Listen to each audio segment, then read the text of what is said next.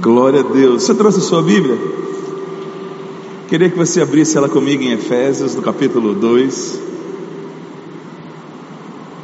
Trago um grande abraço da minha esposa, Virgínia, também das minhas filhas, Ana Luísa e Isabela. E estou muito feliz. Eu creio, irmãos, que vamos ter uma noite muito agradável. Já estamos tendo uma noite muito agradável, emocionante. E eu creio que vai ser uma noite, uma palavra que vai encontrar seu coração. Amém? Eu, durante muitos anos, acreditei que eu era chamado no ministério do Mestre. Mas recentemente eu, eu comecei a perceber que eu tenho um outro chamado. Eu sou chamado no ministério de evangelista, de crente. Senhor me chamou para evangelizar crente. é uma brincadeira, mas a verdade é que nos últimos anos eu tenho rodado o país, graças a Deus, Deus tem me dado essa possibilidade de viajar o Brasil todo e alguns países pregando o evangelho, e eu tenho tido a percepção de que a igreja de Cristo está um pouco esquecida de quem é Jesus. Você vê nas orações, nas declarações das pessoas, uma fé em Deus, mas Cristo sumiu do palavreado dos crentes. E isso é triste, porque crer em Deus, muçulmano crê no mesmo Deus que nós. Os judeus creem no mesmo Deus que nós. Você está comigo, irmãos? E os demônios creem no mesmo Deus que nós. Mas a única fé que salva, que cura, que liberta, é uma fé vigorosa e específica no Senhor Jesus Cristo. Crer em Deus não salva ninguém. Você está me amando ainda? É crer em Jesus Cristo especificamente que transforma a nossa vida. Eu sei que você nessa igreja é bem ensinado. Mas eu também estava sabendo que o culto aqui vai direto para o YouTube, como eu estou querendo espalhar essa mensagem. Brincadeira. Eu queria falar para você quem é Jesus, beleza? Amém? Você abriu Efésios capítulo 2? Diz assim a partir do versículo 8: Porque pela graça sois salvos mediante a fé, e isto não vem de vós, é dom de Deus. Não de obras, para que ninguém se glorie, pois somos feitura dele, criados em Cristo Jesus para boas obras, as quais Deus de antemão preparou para que andássemos nelas. Amém, gente? Então, a história narra que foi baseado na leitura de Romanos, do, do, da carta de Paulo aos Romanos, que Martim Lutero, Martinho Lutero começou a pensar e começou o embrião da reforma protestante. Não sei se você sabe, mas é por causa desse homem que você está escutando um culto em português e com uma Bíblia que você consegue ler. Está comigo, irmãos? Foi por causa da reforma protestante Martinho Lutero entendeu que a justificação não era baseado na igreja, mas baseado na fé em Cristo Jesus e que a salvação era gratuita. Mas eu acho que esses versículos aqui, essa frase de Paulo aqui, é uma síntese de como se dá a salvação. E o texto diz que nós somos salvos de graça mediante a fé. E isso não vem de vós. Isso o que? A salvação, a graça e a fé. Nenhuma delas vem de nós. Todas vêm de Deus. Todas são dádivas de Deus. A fé não, a fé é minha. Não, a fé não é sua. A fé é recebida quando você recebe gratuitamente a palavra de Deus. Fé é gerada no seu coração mediante alguém pregando o Evangelho no poder do Espírito Santo. A salvação é de graça, é uma obra de Deus do início ao fim, e a graça é graça. Então ele diz: Isso não vem de vós, é o dom de Deus. E então ele diz uma frase para que não fique dúvidas: Não das obras, para que ninguém se glorie. Ninguém diante de Deus tem do que se gloriar. O homem não pode, o homem não recebe glória alguma na sua salvação. Você está comigo, irmãos? Ninguém pode, vai chegar no céu e vai ouvir de Deus: Ó, oh, valeu, hein? Se não fosse você, você não seria salvo. Ninguém vai ouvir isso. Aquele que se gloria, glorie-se no Senhor. O Senhor Jesus é a nossa glória, porque ele se tornou da parte de Deus para nós redenção, santificação, justificação e sabedoria.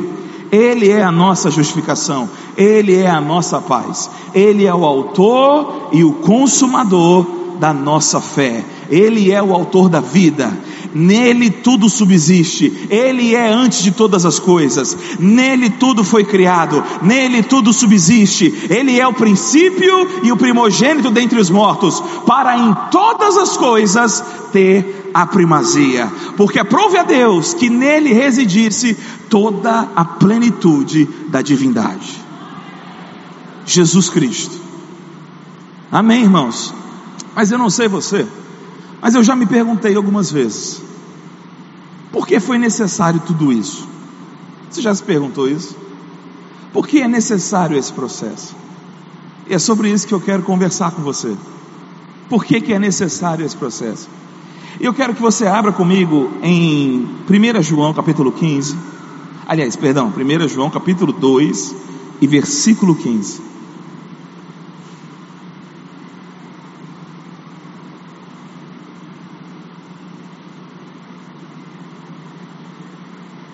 Primeira João, capítulo 2, versículo 15. Amém? Você achou? Olha que coisa forte ele diz aqui, gente. Não ameis o mundo. Quem aqui ama o mundo? Deixa eu ver. Eu não enxergo muito bem. Você tem certeza que você não ama o mundo aqui? Não, eu vou perguntar de novo. Você tem certeza que não ama o mundo? Quantos têm certeza que não amam o mundo aqui? Alguns estão com dúvida. Normalmente, quando o coordenador doutrinário faz perguntas, as pessoas têm certeza que tem pegadinha. Eu não sei porquê. Não, é sério, eu quero saber. Quantos têm certeza que não amam o mundo aqui? Ok, alguns têm, outros estão com medo. Não ameis o mundo, nem as coisas que há no mundo. Se alguém amar o mundo, o amor do Pai não está nele. Irmãos, eu, eu, eu sou muito assustado com essa frase. O mesmo João escreveu João 3,16, que diz que Deus amou o mundo de tal maneira que deu seu Filho unigênito. Jesus veio para morrer porque Deus nos amou. Mas existe uma condição em que eu me coloco que esse amor absurdo de Deus não pode permanecer em mim. Não quer dizer que Deus deixa de me amar, mas o amor de Deus não permanece em mim se eu amo o mundo. São coisas incompatíveis. É impossível amar o mundo e ter em si o amor de Deus. Você está comigo? Isso é muito sério, você não acha? É uma atitude muito perigosa, é um local, é um local, é um local perigoso para estar. Agora preste atenção no versículo 16. Porque tudo o que há no mundo, segura ele para cá. Quando nós falamos o mundo, a palavra traduzida por mundo aqui é a palavra cosmos, e ela tem de verdade vários significados. Ela pode ser o universo, ela pode ser um, um, um, arranjo e organização de coisas, ela pode ser um mundo de pessoas, ela pode ser um grupo de pessoas. Mas, via de regra, quando nós cristãos nos falamos sobre o mundo, nós estamos falando do que acontece fora dessas quatro paredes. Não é assim que a gente pensa? O mundo é o que está acontecendo lá fora. É o bar, é a boate, é, é, é a danceteria, sei lá, é a casa de prostituição. Isso é o mundo, é a cerveja, é as drogas, ou são as drogas, isso é o mundo. Quando eu falo que fulano é do mundo, eu estou pensando, ele não é da igreja. Você está comigo, irmãos? Sim ou não? É essa a ideia que você tem? Isso é o mundo. Então, em outras palavras, eu não sou do mundo. Não é assim que nós pensamos? E Jesus de fato orou assim: eles não são do mundo como eu do mundo não sou. Mas preste atenção, no que ele vai dizer aqui. Porque tudo o que há no mundo, e aí você poderia pensar: cerveja, bebedeira, prostituição, mas olha o que, que há no mundo, gente: a concupiscência da carne, a concupiscência dos olhos, e há o que? Soberba da vida, não procede do Pai, mas procede da onde? Do mundo. O que há no mundo? Concupiscência da carne, concupiscência dos olhos e soberba da vida. Agora eu te pergunto: quem aqui tem carne? Eu vou perguntar de novo, eu acho que você está em dúvida ainda. Quem aqui tem carne. Todos têm carne? Beleza. Quem tem olhos aqui? Quase todo mundo. Todo mundo tem, todo mundo tem olhos aqui? Pode ser que tenha aqui e não tenha.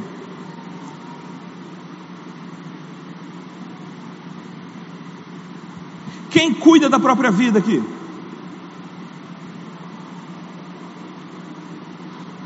Concupiscência da carne Concupiscência dos olhos e soberba da vida não está lá fora, está em nós.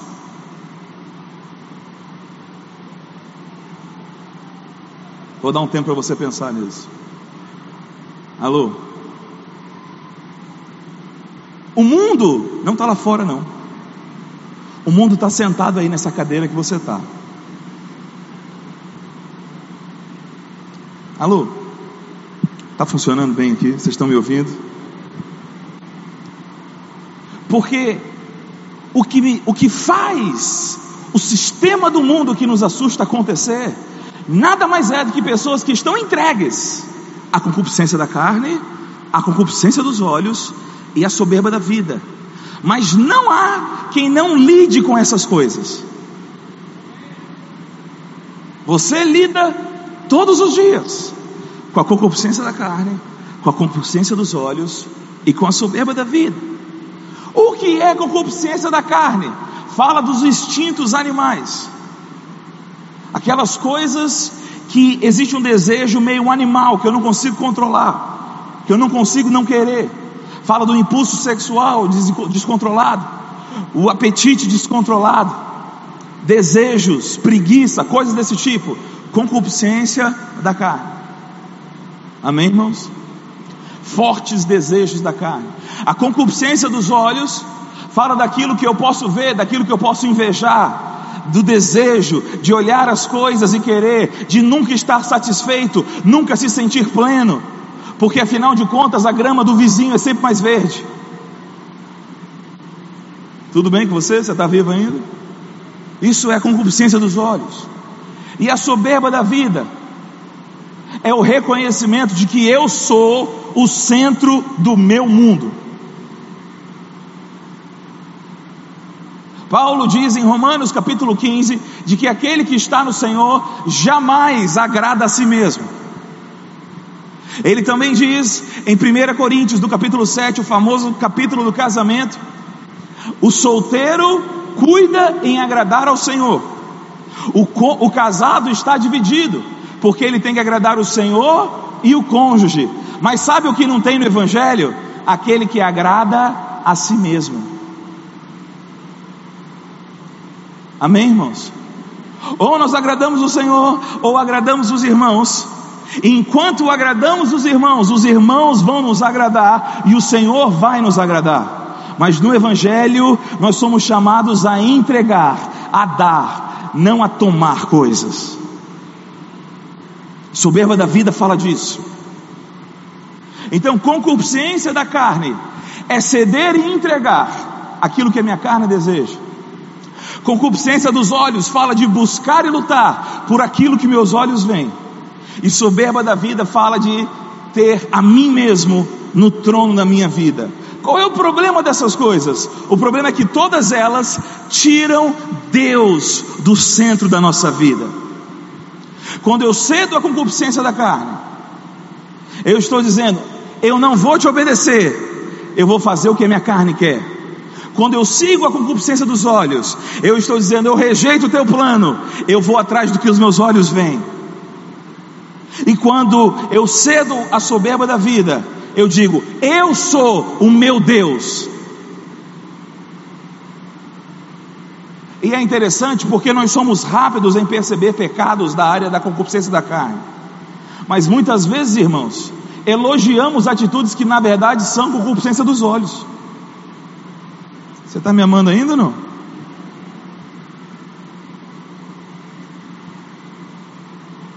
Ceder à concupiscência da carne, à concupiscência dos olhos, à soberba da vida, é dizer para Deus: Eu sou o Senhor da minha vida, não você.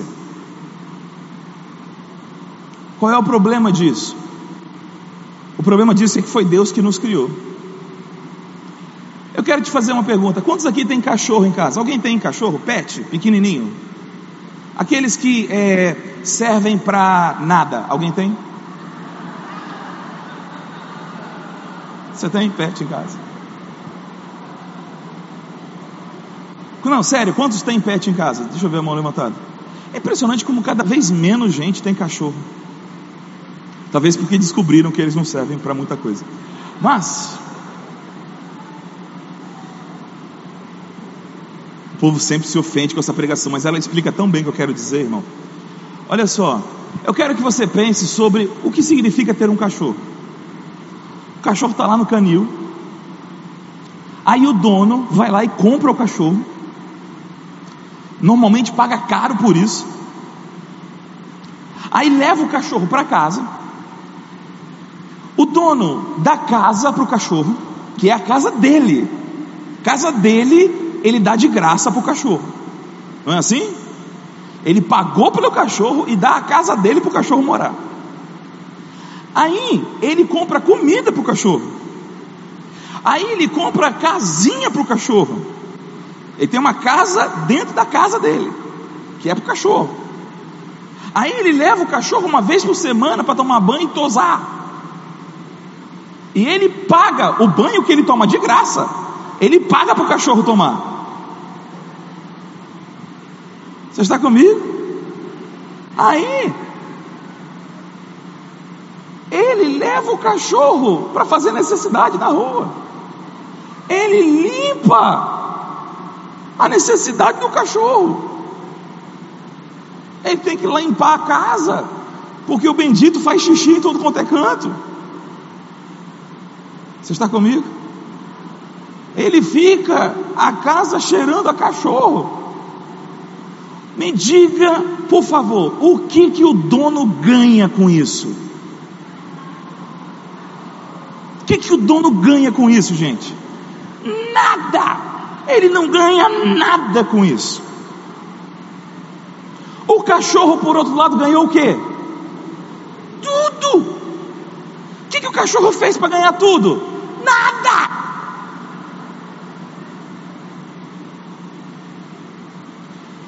Mas o dono só quer uma única coisa do, do bendito do cachorro. Ele só quer uma coisa. E você que tem sabe que eu estou falando a verdade. Ele quer chegar em casa e o safado fazer festa.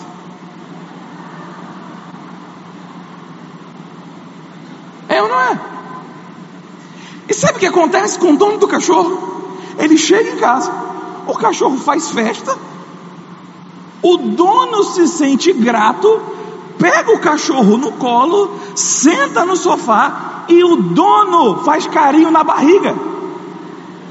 E o bonitão fica lá todo aberto, ganhando o carinho, e o dono achando que é ele que está ganhando alguma coisa. Alô? Você está comigo? Agora, gente, se esse pet resolve avançar contra o seu dono, o que, que você pensa desse cachorro? Eu vou perguntar de novo. O que, que você pensa de um cachorro que ganhou tudo, sem merecer nada, não dá nada, ainda vai e avança contra o dono? Você acharia que esse cachorro está doido, não acharia? Talvez precisasse sacrificar um bicho desse, porque é muito ingrato um negócio desse. Sim ou não? Eu não estou chamando você de cachorro, irmão. Mas é interessante a Bíblia nos chamar de ovelhas do seu pastoreio. O que, que Deus ganhou nos criando? Nada. Mas tudo que você tem, tudo que você é, foi Deus que criou. Você só respira porque Ele inventou o oxigênio. Você só ama porque Ele criou outra pessoa e te deu a capacidade de amar. Você só tem filho porque ele criou as leis da genética. Você está comigo? Tudo que nós temos e amamos, tudo veio de Deus. Não, minha riqueza fui eu que trabalhei. Ah, é? Quem colocou o recurso no mundo para você fazer riqueza? Alô? Essa roupa não foi Deus que me deu, fui eu. Quem criou o algodão, meu filho? Foi Deus. Deus é a fonte de tudo, Deus é a fonte de toda alegria, Deus é a fonte de todo prazer, Deus é a fonte de toda riqueza, Deus é a fonte de tudo. Você está comigo, irmãos?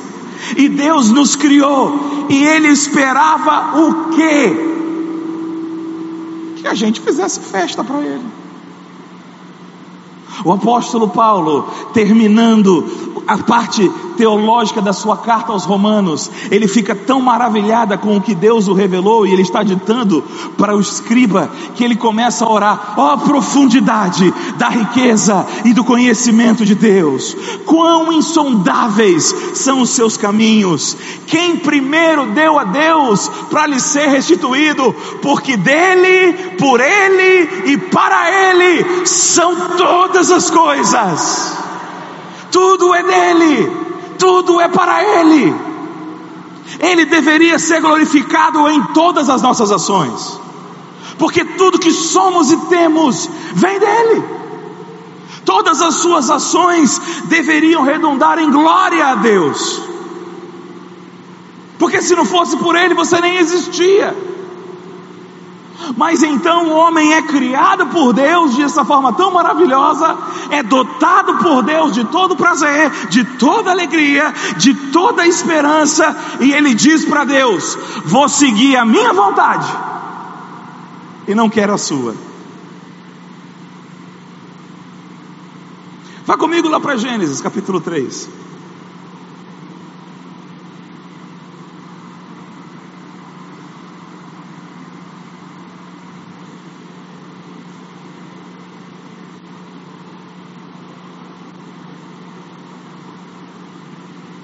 Eu não esqueci, a gente está falando sobre quem é Jesus, tá bom?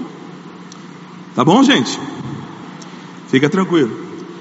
Gênesis capítulo 3. Versículo 1: Mais a serpente, mais sagaz do que todos os animais selváticos que o Senhor Deus tinha feito, disse a mulher: É assim que Deus disse: Não comereis de toda árvore do jardim? Respondeu-lhe a mulher: Do fruto das árvores do jardim nós podemos comer mas do fruto da árvore que está no meio do jardim, disse Deus: dele não comereis, nem tocareis dele, para que não morrais. Então a serpente disse à mulher: É certo que não morrereis, porque Deus sabe que no dia em que dele comerdes se vos abrirão os olhos, e como Deus sereis conhecedores do bem e do mal. Vendo a mulher, o que? O que a mulher viu, gente? Vamos ler. A mulher vê três, três atributos no fruto. Quais são?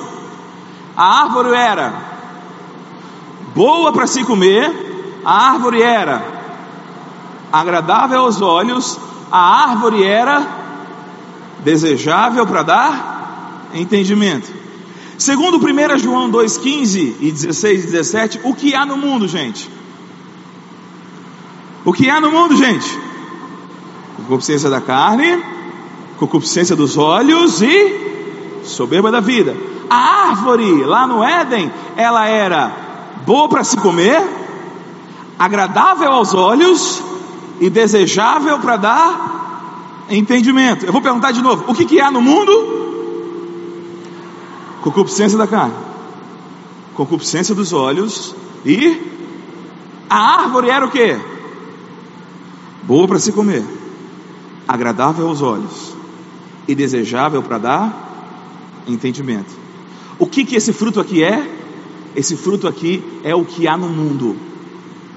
Esse fruto nada mais é do que concupiscência da carne, concupiscência dos olhos, soberba da vida. Mas quando eu cedo a concupiscência da carne, concupiscência dos olhos, soberba da vida, o que, que eu estou dizendo para Deus? Eu sou o Deus da minha vida. Você está comigo, irmãos? Morte espiritual não é uma punição de Deus. Morte espiritual é um resultado lógico daquele que decidiu estar separado de Deus. Porque Deus é quem inventou esse negócio de vida. Vida só está nele. É Ele quem nós dá vida, respiração e tudo mais. Se eu quero estar separado dele, eu escolhi a morte. Você está comigo, irmãos? Quando Deus disse: No dia que você ceder a concupiscência da carne, dos olhos do da vida, você morrerá. Ele não estava botando uma punição, era um fato, porque no dia que o homem decidisse isso, o homem teria decidido estar separado de Deus. O homem estava rejeitando Deus. Foi a mesma coisa que o filho pródigo fez. Ontem conversamos com o pessoal lá no treinamento sobre o filho pródigo. O filho pródigo disse: Eu quero a riqueza, mas eu não quero você na minha vida. E, o, e o, o pecador, o que ele tenta é viver uma vida de prazer, prazer que foi dado por Deus, mas sem Deus na sua vida. Não é possível, não é possível. O único resultado possível para essa decisão é a morte.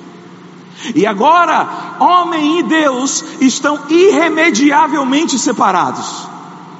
Porque Deus é santo e é vida, o homem se torna morte e mal. E se Deus se relacionar com o homem, o homem será destruído. O relacionamento se torna impossível. Quando o homem já pecador ouve falar que Deus está passando pelo jardim, aquela presença que antes era plenitude de alegria, aquela presença que trazia prazer e que me inspirava e que me ensinava, agora me apavora. E ele corre para trás da moita ele tem medo daquela presença, ele tenta uma roupa, ele tenta colocar alguma coisa para subsistir na presença de Deus. Eu gosto de algo que a W. Tozer diz: a W. Tozer diz que quando o homem colocou a roupa de folha de figueira, ele criou a religião da folha da figueira. Era a tentativa de, pelas próprias obras, subsistir na presença de Deus. Eu vou fazer alguma coisa para ver se Deus me aceita. Eu vou realizar alguma obra. Eu vou esconder a minha vergonha de alguma forma. Mas Deus fala: essa roupa não é suficiente. A única forma de você aguentar na minha presença é se houver derramamento de sangue. A única forma de resolver esse problema é com a morte, porque a alma que pecar, essa morrerá o salário do pecado é a morte. E aí o, re, o relacionamento se tornou impossível, porque a única forma que tem de eu ficar bem com Deus é com a minha morte. Mas e se eu morrer? Como é que eu me relaciono com Deus? Não é possível. O relacionamento entre homem e Deus se torna impossível. Olha o que Jó fala, gente. Vá comigo para Jó, capítulo 9.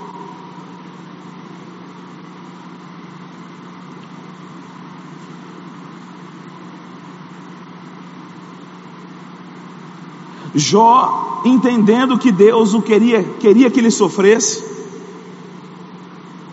não que esse entendimento estava certo, mas é o que ele pensava.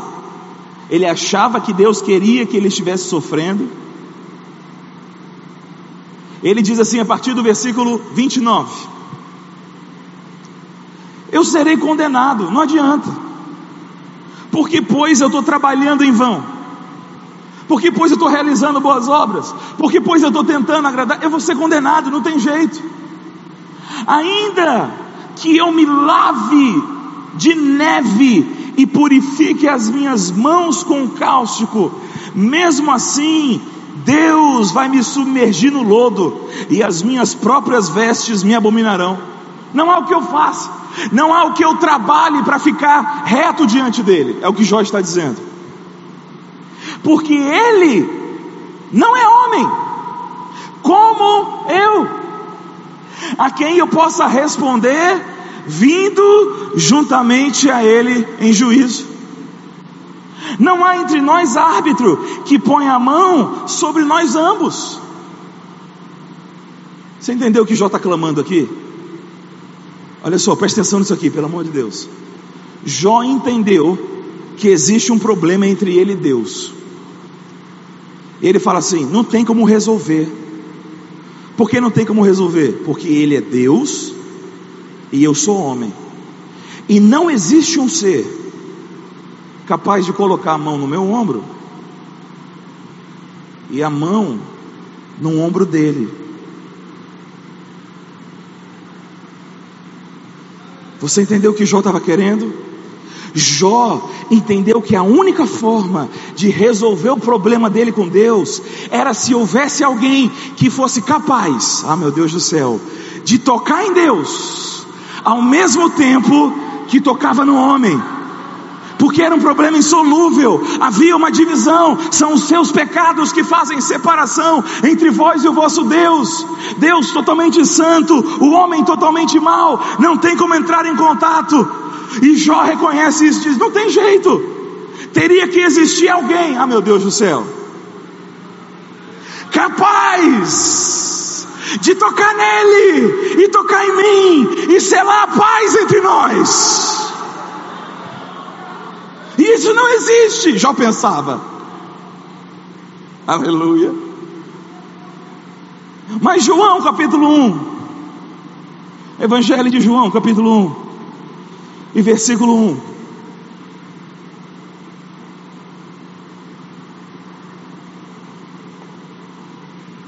Você achou? Rapidinho. João capítulo 1, versículo 1 diz o que? No princípio era. Você achou? João 1, 1. No princípio era o Verbo, e o Verbo estava com Deus, e o Verbo era Deus, ele estava no princípio com Deus, e tudo o que foi feito por meio dele se fez. Paulo diz que nele foram criadas todas as coisas. Paulo diz que é na palavra dele que todas as coisas são sustentadas. Mas João, aqui no capítulo 1, no versículo 14, também diz algo interessante.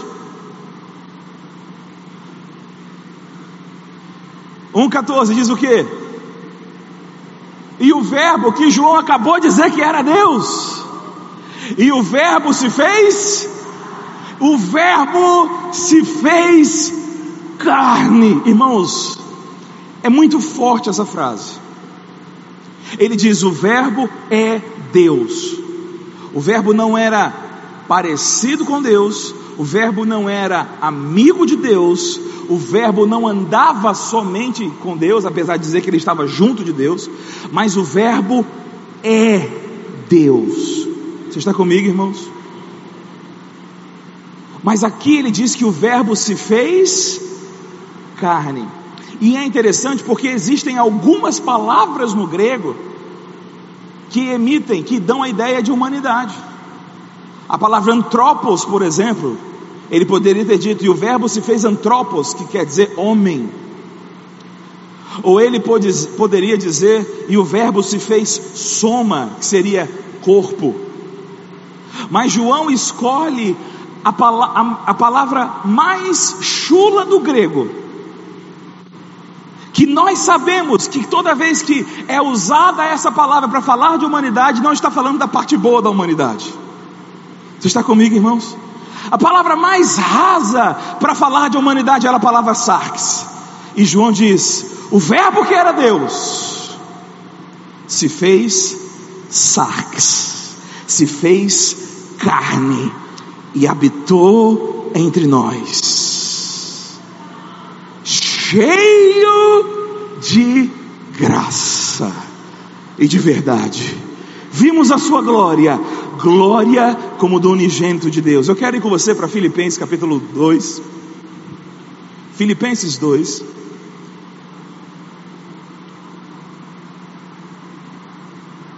E versículo 5. Eu vou ler esse trecho na nova versão internacional. E eu quero pensar com você esse texto, amém, pessoal? Vocês estão bem? A coreografia continua, glória a Deus. Filipenses capítulo 2, versículo 5 diz assim: Seja a atitude de vocês a mesma de quem? Seja a mesma de quem, gente? De Cristo Jesus, que embora sendo Deus, a NVI coloca dessa forma, a atualizada coloca embora em forma de Deus, mas é literalmente sendo Deus. Não, preste atenção como é que é na NVI esse versículo. Não considerou que o ser igual a Deus era algo que ele devia apegar-se. Irmão, irmão, como é que alguém desapega de ser Deus? É OLX celestial, é? Desapega? Se Ele é Deus, Ele é onipotente, onipresente, onisciente, Ele vive na glória inacessível, Ele é o eterno, Ele tem todo o poder, Ele é infinito, toda a sabedoria, Ele carrega os mesmos atributos de Deus Pai, Ele é Deus. Mas ele não considerou que ser tudo isso e a comunhão com nós está rompida valia a pena. Ah, meu Deus. Ele não tem falta de nada, mas Ele quer que a gente esteja lá, Ele quer estar unido conosco. E a Bíblia diz: Mas esvaziou-se a si mesmo, vindo a ser o que? Ele é o soberano. Todas as coisas existem porque Ele é a palavra de Deus. Ele é o decreto de Deus que cria todas as coisas, e agora o Criador de todas as coisas se torna servo. Ah, meu Deus do céu! Tornando o que? Como é que diz na sua Bíblia aí? Semelhante aos homens, está assim na sua Bíblia, gente? Você se lembra que quando Deus estava para criar o, homem, em Gênesis 1, 26, ele disse: façamos o homem como? A nossa imagem, conforme o que?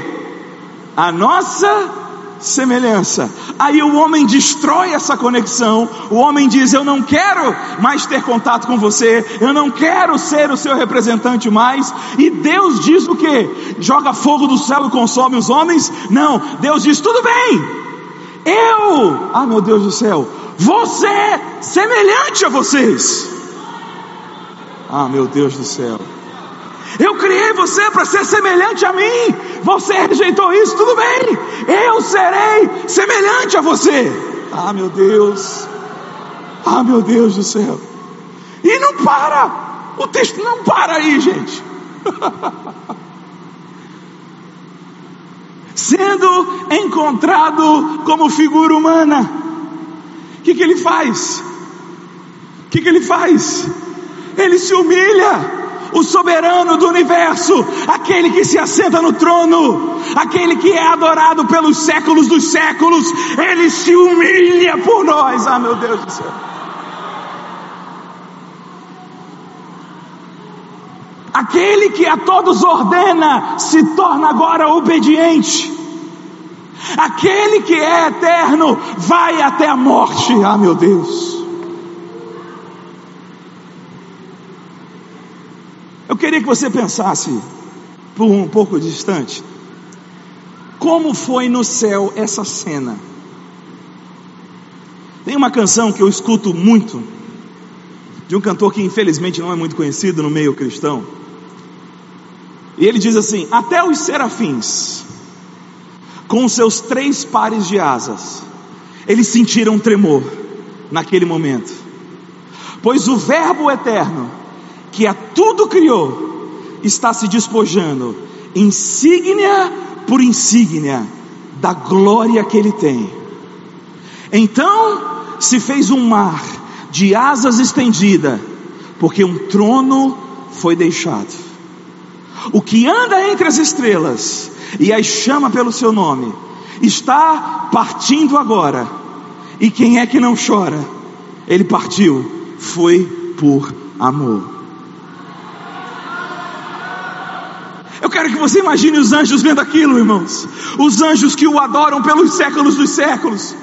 Ele é eterno, na sua eterna glória. Ele se levanta, ele nunca fez isso, ele sempre esteve sentado no trono por toda a eternidade.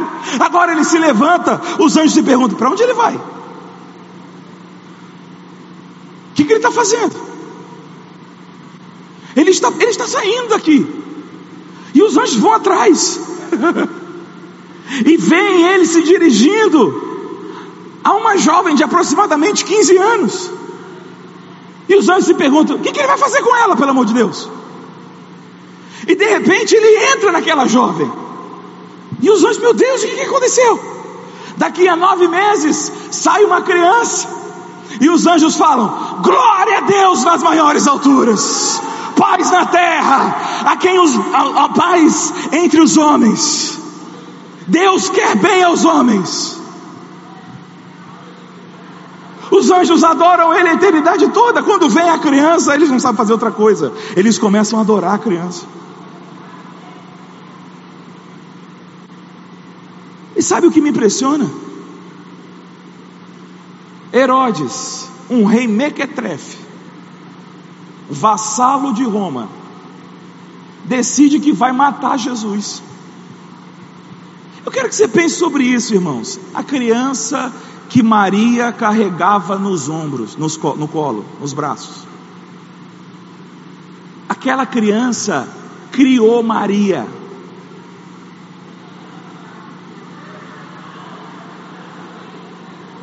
Maria carregou ela no colo. Alô?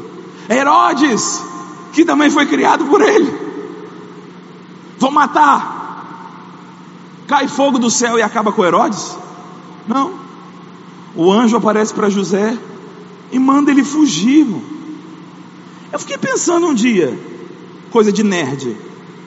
Fiquei pensando, se José desobedecesse e Herodes chegasse em Jesus, puf, deu tela azul na hora. Graças a Deus José obedeceu, deu tudo certo. Você está comigo? Mas ele andou sobre a terra como nós, sentiu fome, sentiu sede, foi tentado em todas as coisas como nós, contudo, sem pecado. Várias vezes tentaram matá-lo, mas ele disse: Ninguém pode tirar minha vida. Eu voluntariamente a dor. E quando chega o momento certo, ele diz para os seus discípulos: Olha só, deixa eu avisar para vocês. Eu vou agora para Jerusalém e vou morrer. Os discípulos, não! É isso que vai acontecer. E então, naquele jardim do Getsemane, chega Judas com os soldados E eles perguntam: Quem é Jesus? Jesus diz: Sou eu. Bruf, os soldados caem todos no chão. E eles se organizam, se levantam. E então Pedro saca da espada e tenta matar o soldado, erra e, e de, decepa a orelha. Jesus diz: Guarda a sua espada, você não sabe que espírito nós somos, não? Você não sabe que se eu pedisse agora, o Pai enviaria miríades de anjos para me livrar, mas acontece que eu vim para essa hora.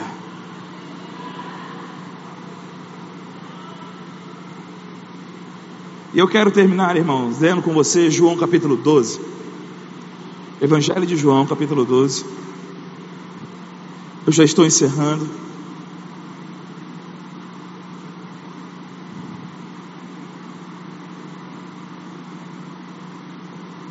Versículo 31. Você achou? Ele diz assim: Chegou a hora de ser julgado esse mundo. Qual foi o crime que o mundo cometeu para ser julgado, gente? O crime que o mundo cometeu para ser julgado foi o pecado. Foi dizer para Deus: não queremos você. O mundo seria julgado por tamanha injustiça. Mas ele diz: como é que isso se dará? Ele diz: e eu? Chegou a hora de ser julgado esse mundo, e o seu príncipe será expulso. Mas eu, quando for levantado da terra, eu vou fazer o quê? Atrairei todos para mim mesmo. Existe uma coisa sobre Jesus, irmãos, que a gente raramente pensa. A Bíblia é clara: só morre quem peca. Você está comigo? Só morre quem peca. Jesus pecou? Jamais pecou. Como é que ele morre? Ele disse: Quando eu for levantado, e João explica depois, isso dizia ele, explicando com que tipo de morte haveria de morrer. Eu vou atrair todos para mim mesmo. A única forma possível de Jesus morrer era se ele atraísse para si o pecado de alguém. Como é que ele faz isso? Ele se coloca no lugar onde a lei dizia que só os piores criminosos deveriam ser colocados.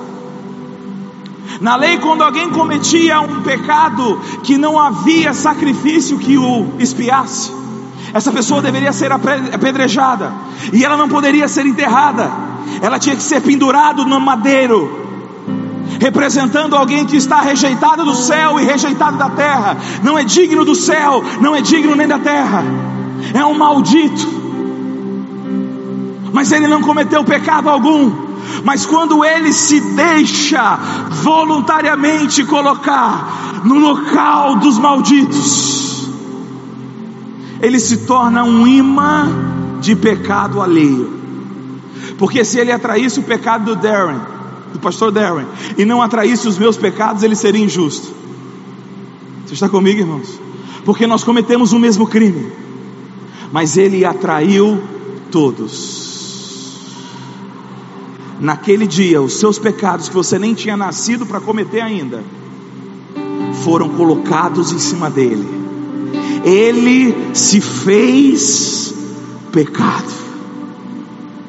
E ele que passou todo o tempo dizendo: Eu e o Pai somos um, naquela cruz maldita que se torna bendita para nós, ele diz: Deus meu, Deus meu, por que me desamparaste? Porque naquele momento, o meu e o seu pecado estava sobre ele. E aonde tem pecado, Deus não pode ter comunhão mais. Mas naquele momento, não havia mais nenhum pecado sobre mim e sobre você. E então ele pode morrer. E aqui está o último truque de Deus. Porque o que faz a morte existir é o pecado. O que julga o pecado é o pecador morrer. Você está comigo, irmãos? Mas quando a morte se apossou dele, A morte destruiu todo o pecado. Se todo o pecado foi destruído, que força a morte tem? Alô? Você está comigo? Um certo cantor irlandês chegou em Jerusalém certo dia, ele foi diante do Gólgota. E ele olhou para aquele lugar e disse: Foi aqui aonde a morte morreu.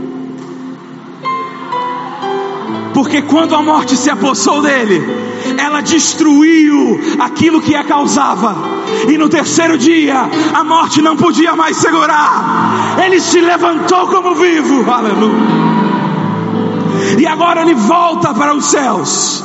E os anjos dizem: abram-se portais eternos, para que entre o Rei da Glória.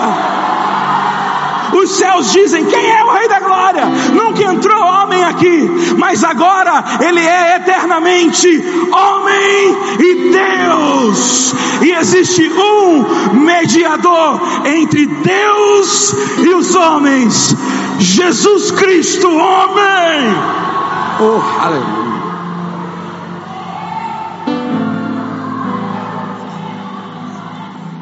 Você ama Jesus, irmão? Você pode ficar de pé e exaltar Jesus.